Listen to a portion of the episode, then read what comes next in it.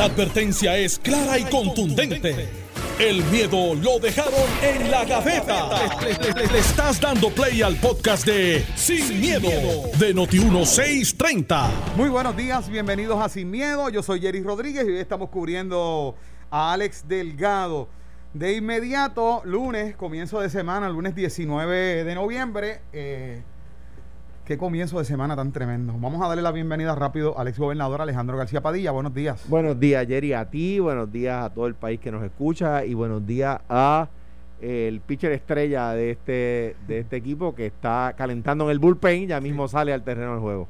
Este, puede llegar al senador Carmelo Ríos cuando quiera. Ya mismo, ya mismo entra aquí al terreno del juego. tipo de problema. Este, sí, ya llegó, ya llegó. La mente maestra dice que ya llegó, ya, ya lo vio, ya lo visualizó. Debe estar corriendo. Espérate, que está Jerry ahí. Sí sí sí, sí, sí, sí, Bueno, varias cosas sucediendo, entre ellas, ¿verdad? Hay.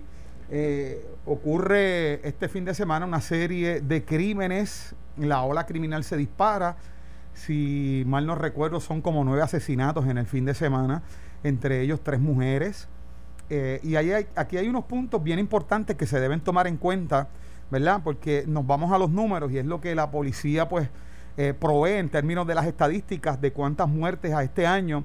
Pero hay una serie de factores y fuera del aire estábamos dialogando sobre ese particular y es que no es necesariamente la cantidad de asesinatos que han ocurrido en términos estadísticos, sino las condiciones alrededor, lo que Puerto Rico en este momento está sucediendo. Gobernador. Se supone que sea más fácil combatir el crimen cuando hay toque de queda, ¿verdad? Y los meses que tuvimos toque de queda, este, pues, pues se cometían muy pocos crímenes.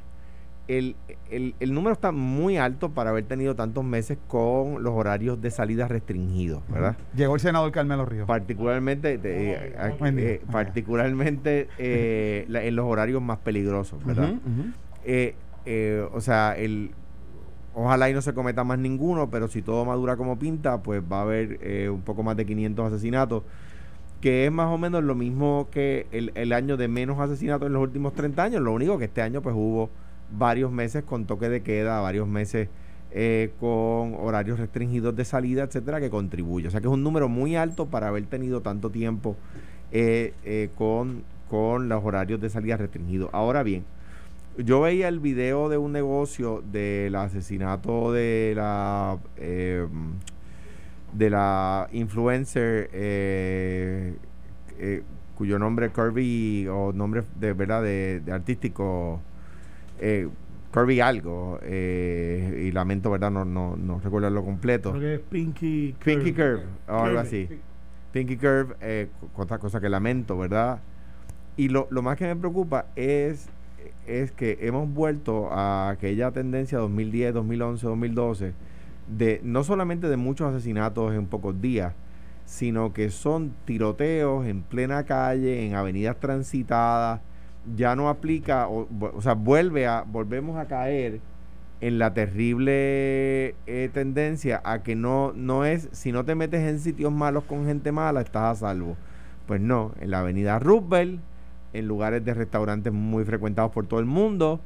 Eh, se forman tiroteos de, un lado de la avenida a otro lado de la avenida. Eh, y eso es terrible, ¿verdad? Eh, eso es terrible. y, ¿verdad? Pues merece una respuesta de las entidades de ley y orden. Se creó un nuevo departamento que, cuyo, cuya pertinencia yo creo que todo el mundo pone en duda, ¿verdad? Eh, fuera de línea, o sea, pues, por encima de las líneas partidistas. Eh, y creo que merece una respuesta eh, concreta y, la, y la respuesta tiene que incluir la certeza al país de que existe un, un plan anticrimen.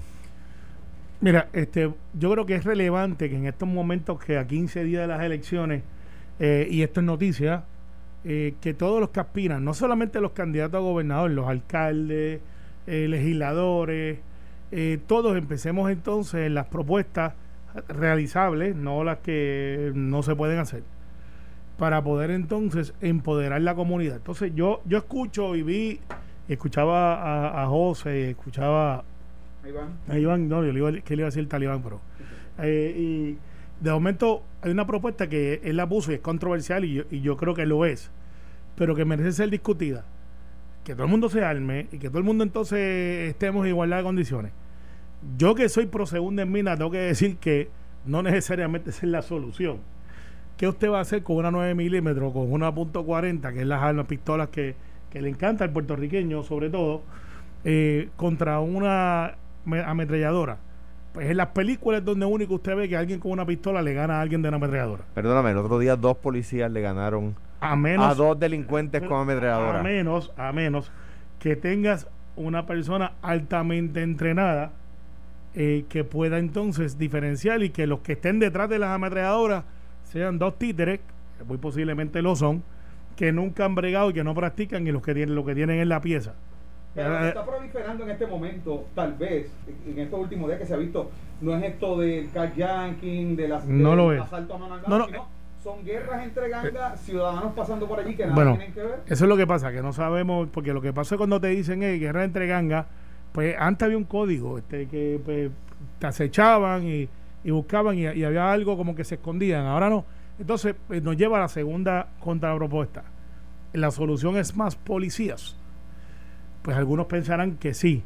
Esos policías, una vez los tengamos, vamos a hacer patrullas preventivas con los piobos prendidos o vamos realmente a hacer contrainteligencia. Porque aquí el hecho con la ganga no es arrestarlos cuando ya están, es que en la calle cuando contratan estas personas que se dedican a matar gente, que son literalmente contratos, eh, hay una contrainteligencia y tú y antes teníamos, yo recuerdo la época de los 90, se llamaban los camarones, que era gente que se metía en esas organizaciones y cogíamos un montón de gente y se, se articulaban bandas. Ahora pues hay tecnología. Para, proteger tu seguridad personal, cuando tú dices cogíamos, te refieres al país, eh, no. No, yo era chiquitito, chico. no a ti que no estabas metido. Chiquito. sí, yo tengo 47. Hermano, tú no eres chiquito desde que naciste. no, pero yo soy joven. pero me acuerdo de eso que le decían los camarones y los otros. Sí, pero te refieres a, que había personas que, no vayan a pensar que tú estabas No, no, no, no, Este. Yo, este, yo no me pongo colorado ni cuando cojo sol. Así que imagínate. Pero lo que quiero decir con esto es que había una contrainteligencia y eso como que se ha perdido. Y la, y la pregunta es, ¿cuál es el plan anticrimen? Mucha gente dice, bueno, pues el plan anticrimen debe de ser tecnología. Sí, perfecto. Yo estoy a favor de eso. Debe incluir tecnología. Debe incluir. Eh, debe de ser también más policía, más prevención. Ah, sí, puede ser. Eh, debe tener entonces un componente de orientación y de valores, sí, a largo plazo. Debe de tener el mejor equipo, sí, eso es importante porque si tú trabajas con un equipo que es defectuoso, unos chalecos expirados, eh, y no te permiten el backup, algo que yo, yo, yo impulsé, y no te permiten el uso de armas largas para todo el mundo de la policía, eh, porque ahora ustedes se sorprenderían, a veces la, racionan cuando te sale el patrullaje.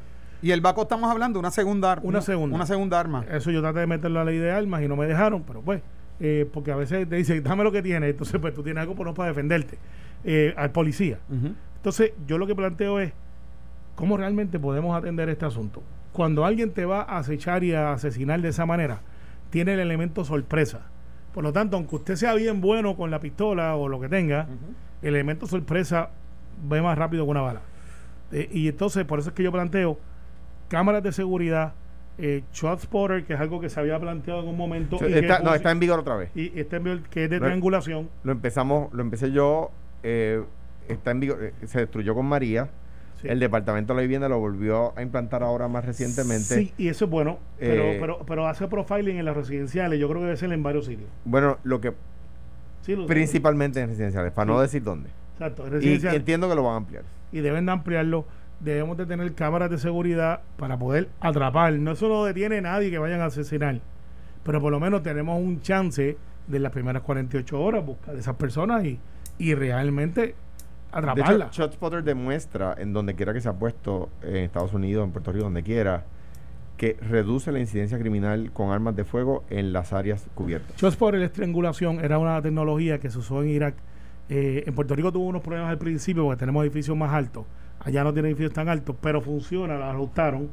Y, es que si usted dispara, esa tecnología diferencia de lo que es un disparo a un petardo diferencia de lo que es un disparo a una, explosión, de un, carro. de un carro o de una motora.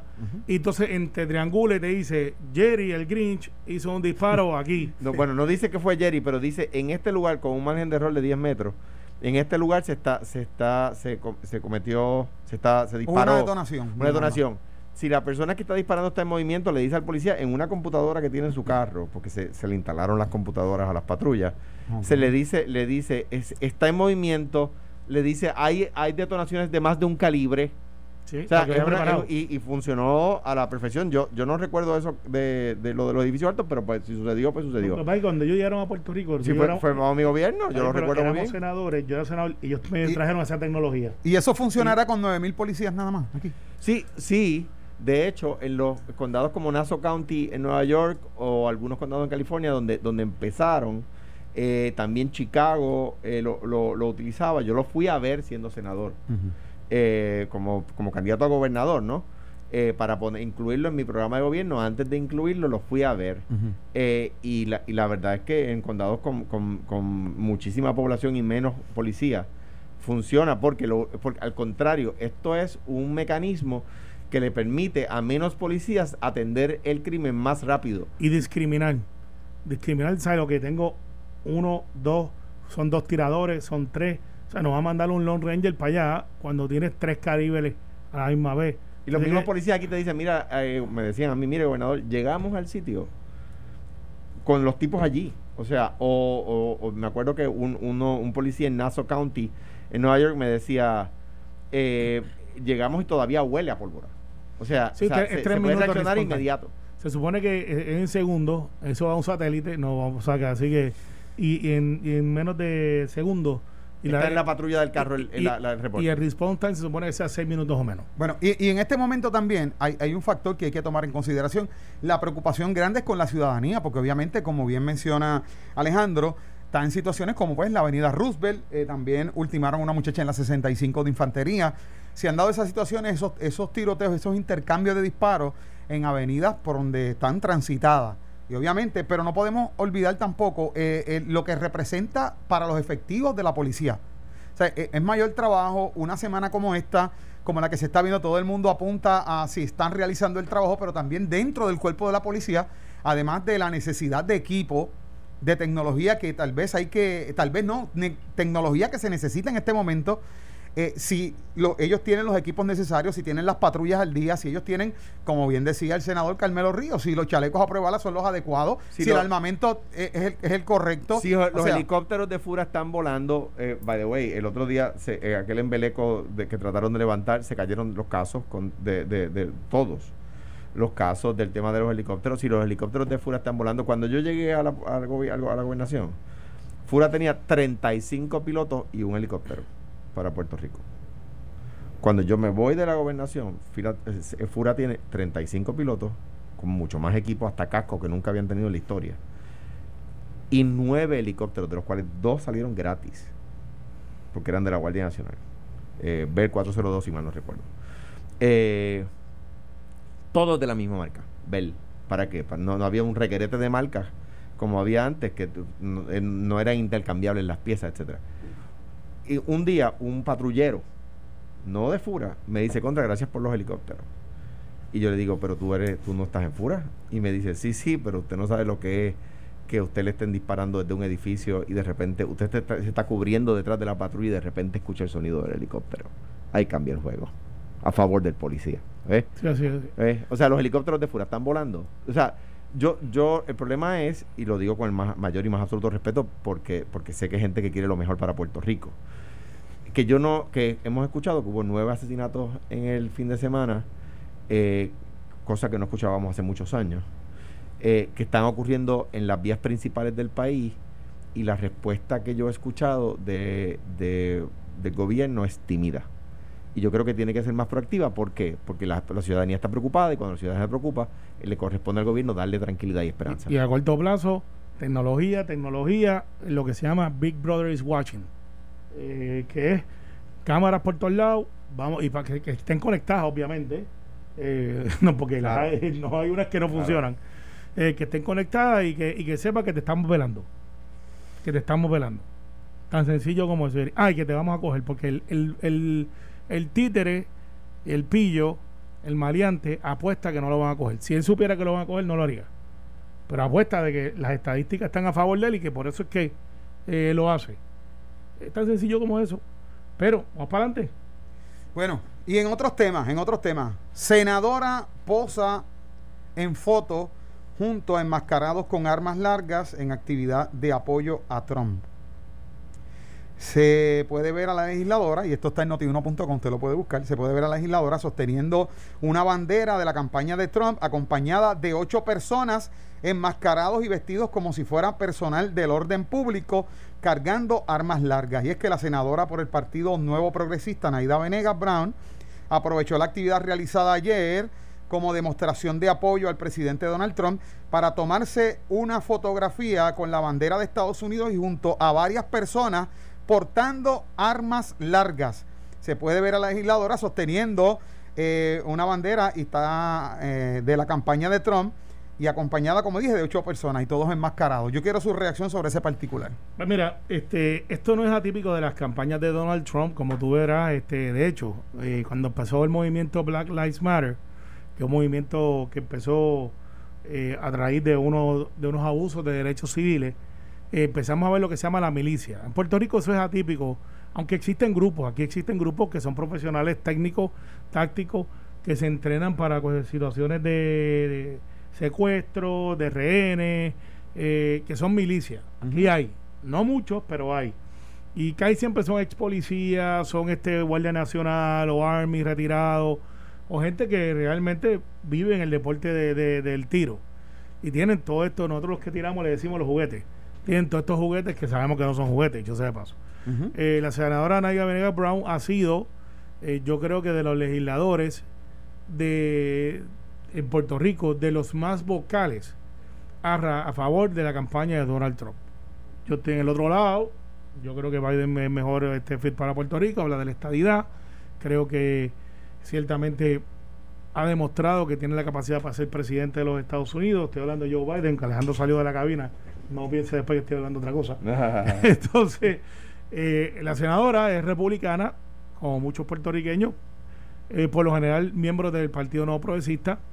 Eh, y al igual que doña Miriam Ramírez Ferrer, que es la puertorriqueña que más ha hablado a favor de Donald Trump, pues aparentemente no andan solos.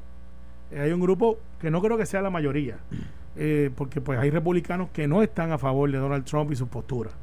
Esa es la verdad. Y esto pues contrasta con lo que es el endoso de, histórico, en mi opinión, de la primera vez que el Nuevo Día, que es un periódico local de de mucha envergadura y que de hecho se, se publica también en los Estados Unidos continentales, en algunos lugares. Además que está digital, está por todo el mundo. Los puertorriqueños lo ven allá. ¿Y, qué, le ¿y qué le parece la foto con, todo ese armamento, ese despliegue de...? Mira, dos cosas, el mismo orden que lo atendió, que lo atendió Carmelo. Me parece inaudito, en Puerto Rico es ilegal, en Puerto Rico es distinto, eh, y ahí es que, que la senadora Vénega debería saber que la ley de armas por la cual ella acaba de votar estoy seguro que no la leyó, dice que en Puerto Rico tú tienes derecho a portar armas, pero tiene que estar oculta. oculta. O sea, yo que tengo el derecho a portar armas, no puedo andar con un revólver como, como los vaqueros. Puedo hacerlo en mi casa, pero no, no por ahí por la calle. Y la, la senadora Venega acaba de votar por una ley que aparentemente no leyó, porque vería que esas personas están violando la ley en su presencia. De hecho, es delito grave. Están mirando la ley en su presencia. Número uno. Número dos. Eso es el republicanismo. Eso es el republicanismo. ¿Qué, mensaje se pretende llevar con esto? Lo, que pasa es que, lo que dice Alejandro, yo estoy seguro que nadie se la leyó porque ya preguntó mucho sobre esta ley. Eh, el asunto de. tenemos el portavoz haciendo su trabajo. Yo lo no, no, de, ese grupo, de ese grupo que dice que esa es parte de la primera enmienda. Pero ella no es bien religiosa. Claro. Ella no es bien religiosa. Ella, yo me recuerdo que ella, que ella es pastora. Ella es pastora y está, está posando con, con AK-47. pues yo no sé, bueno, hay unos que son AK-47, otras. AR-15 o Otros son AR-15, M4. Exacto, ya sí. sabe. M4 y, y, están enmascarados y, y son agentes, y la, la, pregunta es son agentes del orden público porque son, son, los únicos que tienen autorización para, del, evangelio para exhibir el arma. del evangelio según San Trump. Sí bueno eh, eh. quedó buena pero lo que pasa es que son statements que están haciendo por toda la nación. Eh, ese grupo son copycats de lo que están haciendo en Black Lives Matter que sale la milicia porque hay lugares para que sepan cómo es. Hay lugares en Estados Unidos continental, como Arizona, New México, eh, que su vecino puede estar a dos horas, hora y media, o sea, usted está aislado. Y esa gente se organizan en comunidades, por ejemplo en Montana pasa mucho, y entrenan como si fueran mini ejércitos y se preparan y se defienden. Kiko, eh, pero no se pone invasión, imagínate pero, Pero, pero, por sí, eso es. Pero que están más loco que el una yegua. Pero, Puerto Rico no es así.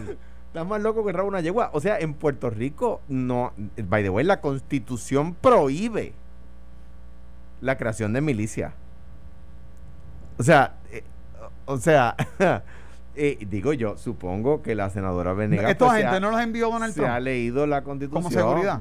Yo, yo creo que. yo creo que la, no descarto que hayan dos o tres que hayan venido. esa es la papeleta legislativa del PNP. No, la, la Adiós, ya no está en la papeleta legislativa del PNP. está en la papeleta ah, pues legislativa y representa el distrito de Carolina. ahora, un, un punto que no, quiero dejarle, que no quiero dejarle atender, lo que dijo Carmelo, que es muy cierto, por primera vez en la historia, un periódico puertorriqueño toma eh, posición y yo creo que tan fuerte es dos cosas. Número uno, la idea de que por primera vez un candidato presidencial hace un programa de gobierno tan abarcador y tan contundente a favor de Puerto Rico como el que ha presentado Joe Biden, número uno. Y número dos, tan, tan fuerte es el rechazo de, de, de todo el mundo libre a una segunda presidencia de Donald Trump que el nuevo día por primera vez en la historia endosa el proyecto de gobierno de un candidato. Y eso, ¿Será, esa la primera de muchas o vamos a, será esto una excepción a la regla? Bueno, vamos, vamos a hacer una pausa y regresamos con más acá de Sin Miedo. Estás escuchando el podcast de Sin, miedo, de Noti1630. Bueno, y de regreso a Sin Miedo, estamos aquí con el senador Carmelo Ríos y con el ex gobernador Alejandro García Padilla. Y yo quiero de inmediato poner sobre la mesa el próximo tema eh, una nueva orden ejecutiva, todo lo que se ha hablado, eh, el transporte masivo eh, próximamente se va a reabrir en la orden ejecutiva, se contempla una serie de situaciones. Ya era hora. Y, y, yo, yo quiero que escuchemos el siguiente audio. Esta entrevista se realizó esta mañana en Normando en la Mañana y me llama mucho la atención y, y, y lo escuchamos y formulo la pregunta. Vamos a escuchar. Más o menos estamos como en 3.200 pruebas diarias que se están haciendo durante el mes de octubre, así que eso está muy por debajo de lo que debería estar pasando. ¿Cuánto sería lo ideal, Melissa? Bueno, el estimado más o menos está debe ser 4.500, 4.800 pruebas diarias. Así que por eso pues, hay que hacer más, porque si vamos a flexibilizar, mando más gente va a necesitar hacerse pruebas. Ok, y obviamente eso es lo que no ha ocurrido de la par a todo este asunto. Eh, lo que... Y mi mayor preocupación cada vez que hay una reapertura, este, una, algún tipo de flexibilización. Ok, te pregunto, ¿y el asunto de la vacuna no parece estar cerca? Mira, Normando, honestamente, eh, la vacuna, eh, de la manera en que la gente está pensando que es que va a llegar la vacuna, me pongo la vacuna y se acabó el, el tema del distanciamiento social, no es cierto. Escucharon a la epidemióloga Melissa Marzán, ¿verdad? Quien dice que eh, la cantidad de pruebas realizadas en Puerto Rico está muy por debajo y ciertamente conforme a los números que ella da, mil y pico de pruebas versus las 4.400, 4.800 que se deben realizar diariamente, está muy por debajo. Y ustedes pueden tener la tendencia, tanto Carmelo Ríos como Alejandro García Padilla, decirme, sí, Jerry, pero ese fue el problema de, la, de aquella compra fallida de pruebas, tuviésemos más pruebas en este momento. Pero eso, eso plantea una situación difícil. Mira, el tracing ahora es un poco más complicado porque estamos comunitarios y pues, sacando mi certificación de epidemiólogo de Facebook, este, pues ciertamente no es como era al principio, que podíamos buscar la raíz para ver cómo deteníamos esto. En teoría, todos nos vamos a enfermar, todos nos vamos a enfermar en algún momento u otro. La razón del distanciamiento social es para que no colapse el sistema de salud. Ojalá yo esté equivocado, pero la teoría es que en algún momento es como la influenza, como, el, como la monga, que no le da a todo el mundo al mismo tiempo, pero hay unas temporadas y se supone que tú te vacunes, que dicho sea de paso, aprovechando la oportunidad y que no está Alex para, para este, decirnos que no, y empezó la temporada de influenza. Hay que vacunarse ahora porque eso empieza dentro de un mes o dos, creo que es, que es el pic. Usted vaya y se vacune. Y es importante porque también se ha comprobado de que si usted tiene eso, esa vacuna puede ser que le ayude si le diera el COVID, porque pues eh, tiene algunas, algunos componentes, no es que lo cure, pero tiene, lo ayuda. Así que vacúnese Yo sé que hay un nicho con la vacunación siempre, si, si es efectiva no lo es, si es una cuestión de las farmacéuticas o no, hágalo. Segundo, en mi opinión, ya nosotros estamos al momento de que a nivel este de farmacéuticas, el doctor Fauci ha dicho que para abril va a estar disponible la masiva. Eh, o sea, para abril. El doctor Fauci, que es el de salud del, del gobierno federal, que es una persona muy, muy, muy reputada, dice eso, pues por ahí que jumea la cosa. Sí, de aquí a abril. Tercero y último, para que Alejandro entre con su, con su este, certificación de Facebook de epidemiólogo. Pronto van a empezar a salir pruebas rápidas, accesibles, caseras. Se supone que empezarán este mes en Estados Unidos continentales. Hubo un fallback o una retirada un poquito probable a salir, donde muy posiblemente veamos en sitios donde quizás gente que lo puede hacer, de reuniones de 15 a 20 personas, tú llegas a la reunión y te hagan una prueba que vale 6 dólares. Pero ¿y qué pasa en el gobierno? ¿Hay escasez de, de esas pruebas? O sea, no, no las hay en este momento y hay que entonces elegir a quién se le realiza. Ya, las hay, ya las hay. Y, hay farmacéuticas y, farmacias que locales que empezaron a hacer 200 y 300 pruebas gratis. Eh, o sea, e, el, el elemento lo hay. Lo que pasa es que no es tan fácil como decirlo ya, porque ya, ya no está como antes, que tú decías, bueno, pues en Coamo, allí al lado de la finca Alejandro, hay cinco casos. Muy posiblemente, si se fueron de una cabalgata, vamos a buscar todos los que se fueron de cabalgata. Jerry ahora lo tiene todo el mundo. Entonces, todavía estamos tomando temperatura cuando sabemos que hay gente que nunca le da fiebre. A mí no me dio fiebre. O sea, a mí yo pues cuando me dio, pero lo que plantea la epidemióloga es que no se están haciendo la cantidad de pruebas necesarias y más aún cuando se está hablando de flexibilizar como fue en un 5% en algunos sitios como son los cines y como son los restaurantes. esto acabo, esto La flexibilización no fue flexibilización, eso fue un poquito de arena. Este, yo, yo hubiese hecho un poco más. Transportación pública sí me preocupaba porque ¿quién usa transportación pública? La gente que necesita. Claro. Entonces los teníamos encerrados doble. No pueden llegar al trabajo, tenían que hacer otras cosas y la transportación pública ciertamente es un componente importante de desarrollo y de estabilizar. Y por alguna razón se había detenido. No es como que el tren estaba lleno todos los días, anyways. nunca. Por eso. Desde que se inauguró. Ellos tienen distanciamiento social desde que se inauguraron. Exacto. Sí, el mejor ejemplo del distanciamiento social efectivo es el supertren ese carísimo. Pero anyway. Sí, que, hace falta, pero tiene que extenderse a sitios donde haga lógica. digo, ese es otro tema, pero había que hacerlo como se pensó originalmente. Pero anyway. Eh, yo creo que lo que dice la, la epidemióloga no nos debe sorprender. Eh, su candidez hay que aplaudirla, ¿verdad? Su transparencia hay que aplaudirla. Eh, y yo, y, mi pensar es que, que el, esto lo que hace es demostrar una vez más que la responsabilidad eh, va a estar en nosotros los ciudadanos, no, no en el gobierno. El gobierno no, no, no, no lo ha podido hacer y no lo va a poder hacer. O sea, cuando el gobierno fue efectivo, cuando la, era cuando la medida era absolutamente radical. ¿Y esto fue cuando? Pues cuando dijo todo el mundo queda en su casa, todo cerrado, menos los que venden alimentos eh, y, y, ya, y se acabó. ¿Verdad? Ahí pues, pues cuando, cuando tú cortas por lo sano, pues es fácil. Pues si todo el mundo se queda en la casa y nadie puede salir a la calle a nada, pues, pues obviamente eso, ah, pues así cualquiera, ¿no? Eh, y yo creo que fue la decisión correcta en su momento. O sea, no, no estoy criticando, al contrario, la aplaudí la aplaudo.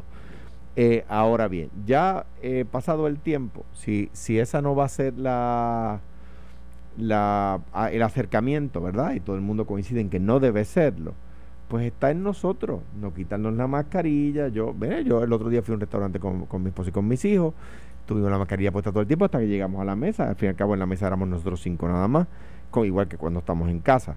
Eh, eh, de uno se levanta ir al baño, tiene que usar la mascarilla, uno va al carro, tiene que usar la mascarilla. Cuando estamos en la calle, todo el tiempo con mascarilla.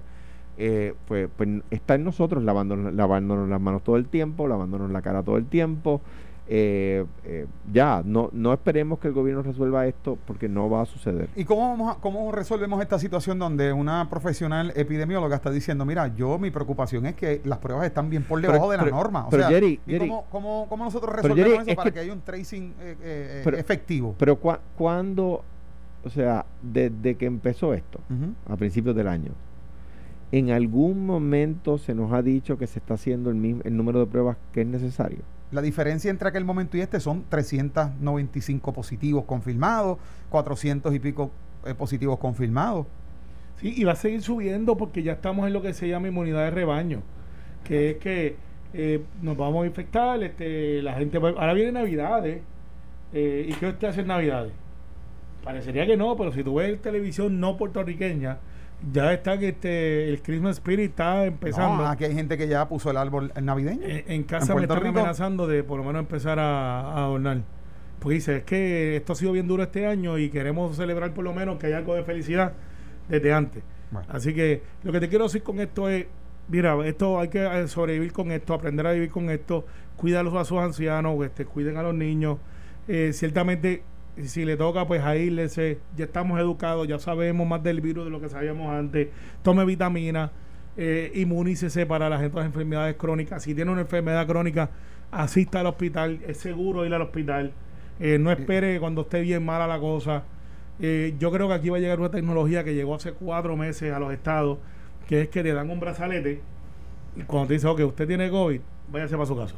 Usted tiene un brazalete que te mide la, eh, la oxigenación de la sangre, te mide cómo tú estás. Si de momento esa cosa se pone mala, te llega un VIP del hospital, repórtese al hospital. Ojalá que eso, ojalá que eso pueda llegar acá. Mientras tanto. Y, no es caro y se paga con fondos federales. Entonces, eh, tenemos otras enfermedades como la diabetes, y tengo que decírtelo, que busque mi página de, Facebook ahí, va a ver que se está empezando eh, un programa en Puerto Rico desde el 15 de octubre hasta el 7 de diciembre, la insulina a 35 pesos.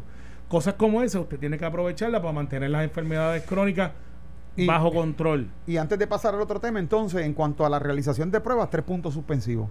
Eso por el momento no sabemos cómo se va se están a resolver. Se están haciendo pruebas y la gente ya... Oye, búscame a alguien que le haya gustado que le hagan la prueba. Yo me la he hecho como seis veces. Eh, a nadie le gusta, pues, pues, no te has perdido gran cosa. Eh, se pone peor que te metan eso por la nariz. entonces la de sangre ya no nadie confía en ella. Eh, entonces, pues creo que va a salir una de saliva ahora. pero nada, mientras tanto eso es lo que hay. Es no es como que divertido ir allí a pasarla mal, aunque sea por segundos. Bueno, vamos, vamos al, pasando al otro tema.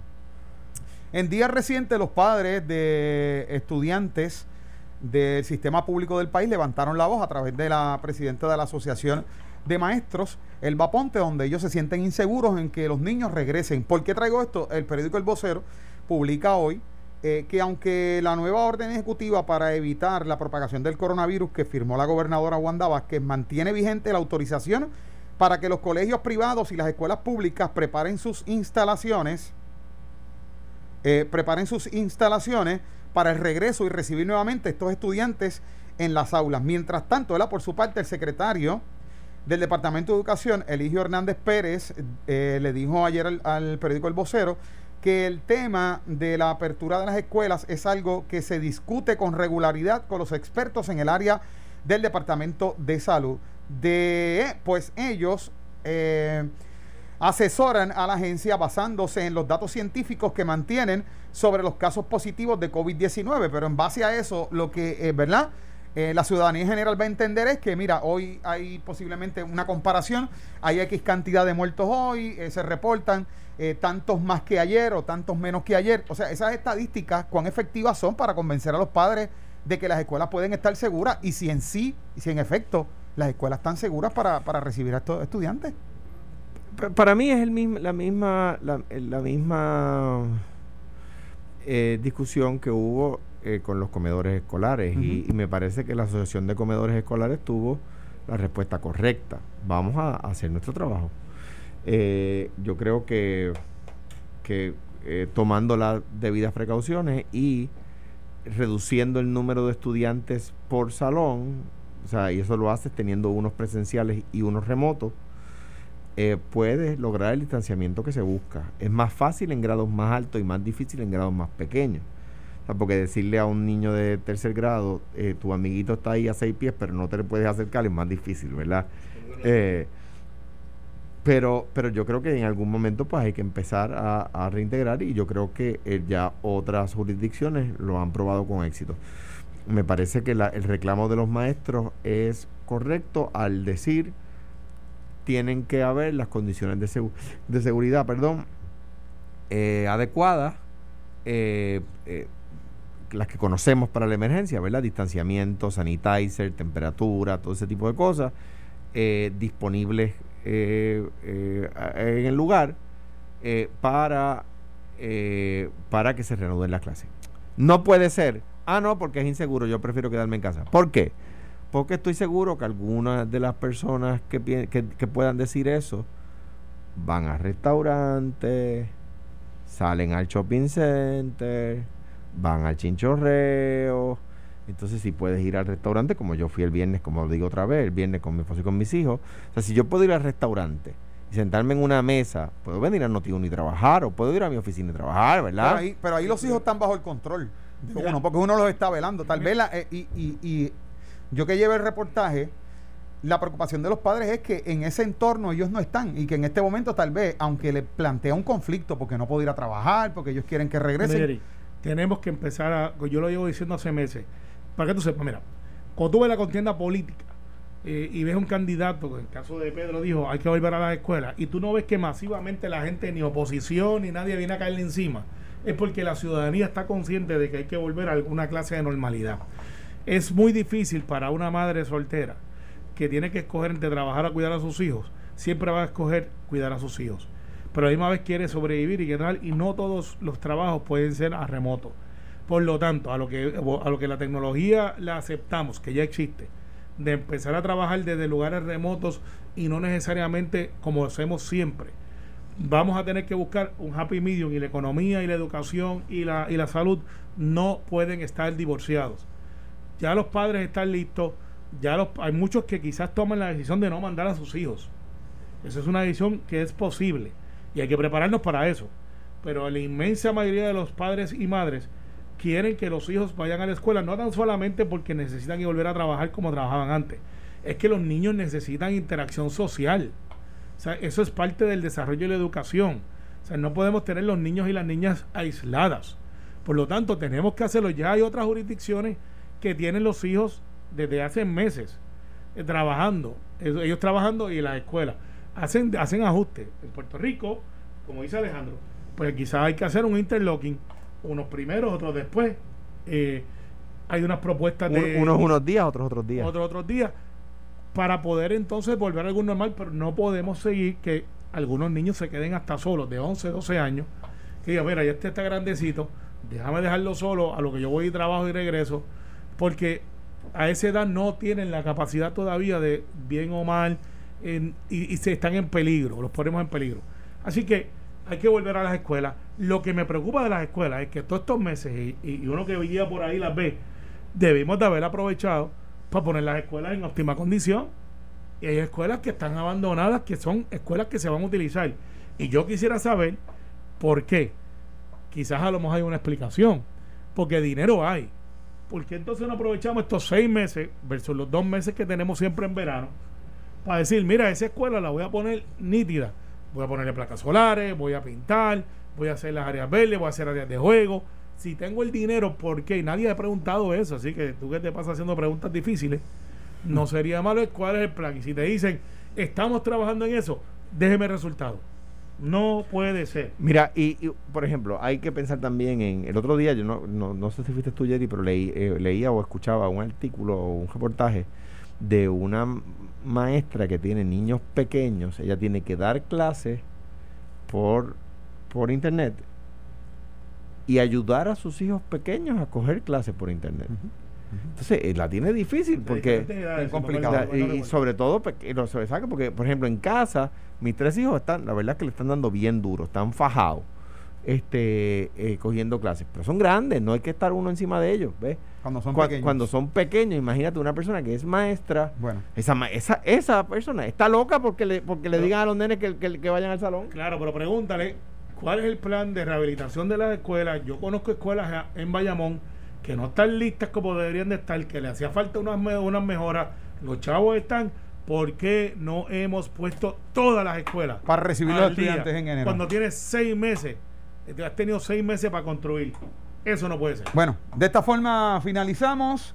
Sin miedo, quédese con nosotros. Por ahí llega Ferdinand Pérez en Jugando Pelotadura. Buenos días. Esto fue, el podcast de Sin, miedo, de Noti1630. Dale play a tu podcast favorito a través de Apple Podcasts, Spotify, Google Podcasts, Stitcher y notiuno.com.